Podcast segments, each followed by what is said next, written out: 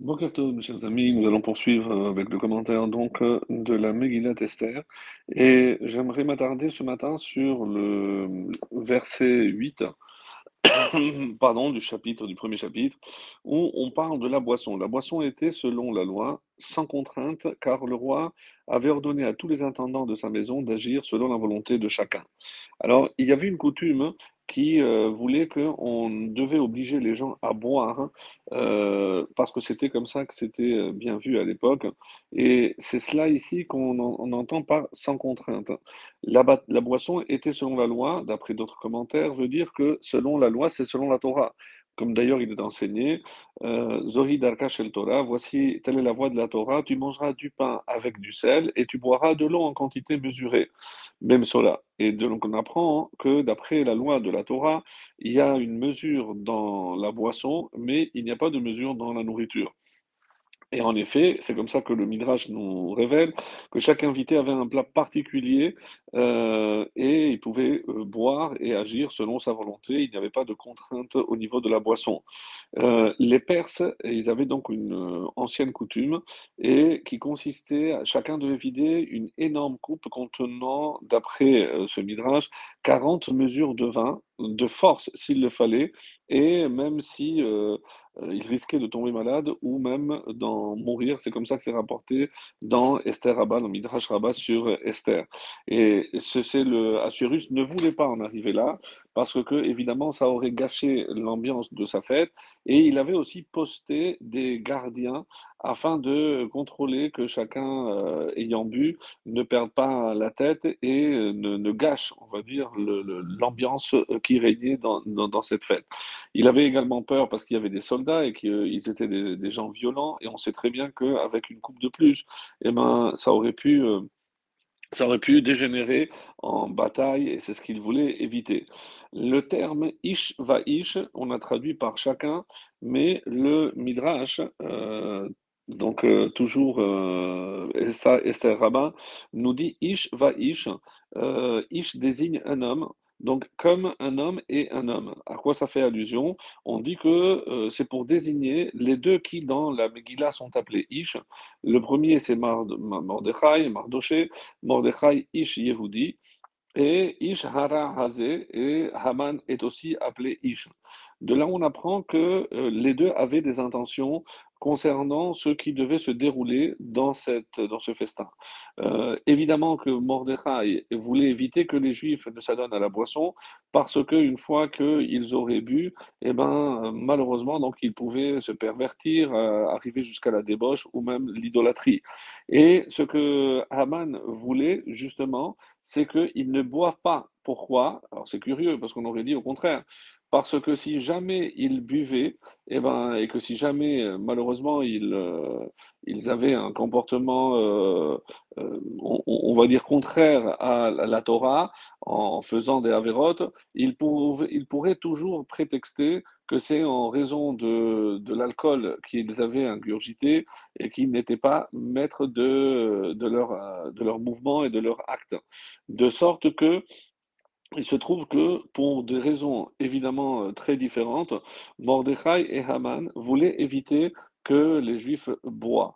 Un, Mordechai, c'est pour éviter qu'il faute, et euh, deux, euh, le deuxième, Haman, il voulait qu'il faute, mais pas sous les effets de, l'alcool, pour qu'on on ne trouve pas des excuses pour les disculper.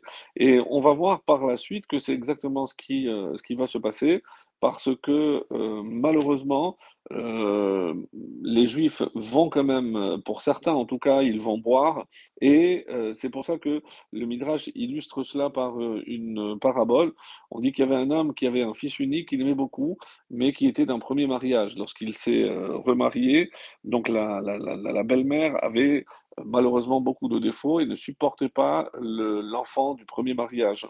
Donc au moment des repas, elle euh, lui donnait le minimum euh, à manger parce qu'elle ne voulait pas dépenser de l'argent pour lui. Et c'est son père qui, à ce moment-là, pour le, en voyant cette injustice, le, le nourrissait pour qu'il soit en bonne forme.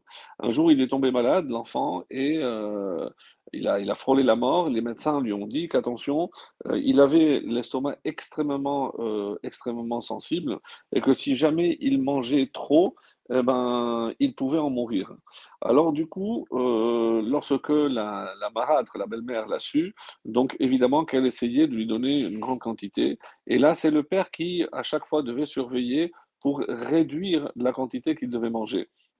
Donc, même si euh, la, belle-mère ne lui donnait pas évidemment beaucoup, puisqu'elle continuait euh, à, se comporter de la même façon à l'égard de, ce, fils qui n'était pas le sien. Donc, euh, au final, le fils ne comprend pas l'attitude de son père. Je- Papa, mais je ne comprends pas. Avant, quand euh, ma belle-mère me donnait très peu, toi tu rajoutais, et là maintenant tu enlèves à ce qu'elle me donne. Je ne comprends pas. Et il lui a dit, oui, mon fils, mais parce que euh, elle, elle euh, c'est pour une raison particulière qu'elle ne te donne pas beaucoup. Moi, c'est pour te préserver de la mort, shalom. Donc, je suis obligé de te priver de cette nourriture. Et ce, ce midrash, donc, retrace un petit peu le comportement de Mordechai et de Haman, parce que Haman, qui était certainement plein de mauvaises intentions, il ne voulait pas forcer les Juifs pour que, justement, il n'ait pas d'excuses concernant la contrainte pour euh, ne pas honorer un peuple qui était tellement méprisé et qui, n'oublions pas, était l'ennemi de euh, son aïeul, puisque Amalek euh, était l'aïeul de, de Haman. Et pour trouver donc le moyen de dire du mal d'eux au roi, et parce que dans son fort intérieur, il cherchait à, à les tuer. Tandis que Mordechai, il agissait de la même manière, mais évidemment pour le bien d'Israël, pour leur éviter, euh, on va dire, un châtiment céleste. Et là, on comprend l'enseignement de la Gemara qui nous dit qu'à Purim, on doit boire du vin à Deloyada jusqu'au point où euh, il ne peut plus savoir faire la différence entre Arur Haman, maudit soit Haman, et béni soit Mordechai. Alors, ce qui est extraordinaire, c'est que euh, même en ayant bu, euh, c'est très rare que quelqu'un fasse cette erreur de dire l'inverse, de maudire Mordechai, qu'Hachem euh, Hachem nous en préserve. Alors, quand on sait qu'il est interdit de s'adonner à la boisson en extrême, comme c'est rapporté dans la Torah. Donc, on a, comment on peut imaginer que ici, euh, à Purim, on permette? Alors, c'est vrai qu'ils avaient perdu la tête sous l'effet du vin, et c'est justement ce, qui- les a sauvés du décret de Haman. Parce que même s'ils avaient mérité euh, le, châtiment à cause de- des péchés qu'ils avaient euh, commis, euh, on dit dans les Midrashim qu'ils sont allés avec des, des filles étrangères, qu'ils ont servi même des idoles, sans parler qu'ils avaient mangé souvent des nourritures qui n'étaient pas cachères, interdites, mais comme ils étaient ivres, donc c'est ce qui les a un peu disculpés. Donc finalement, c'est le vin qui a fait que Purim soit un jour de, délivrance, de salut pour Israël. C'est pourquoi Mordechai et Esther, ils ont ordonné que euh, on devait se souvenir ce jour-là, que ce fut grâce au vin que nous avons été délivrés de ce décret d'extermination. Évidemment, avec la, la Teshuvah pour se repentir, puisqu'ils ont dû jeûner et passer plusieurs jours euh, d'abord dans une grande angoisse pour savoir ce qui allait se passer avec le décret de Haman. Et c'est pour ça que de nos jours, le jour de Purim, on, doit euh, se souvenir et boire, comme on l'a expliqué, avec mesure pour éviter euh, ce qui est arrivé aux habitants de Shushan. Voilà pour aujourd'hui, mes chers amis. Excellente journée.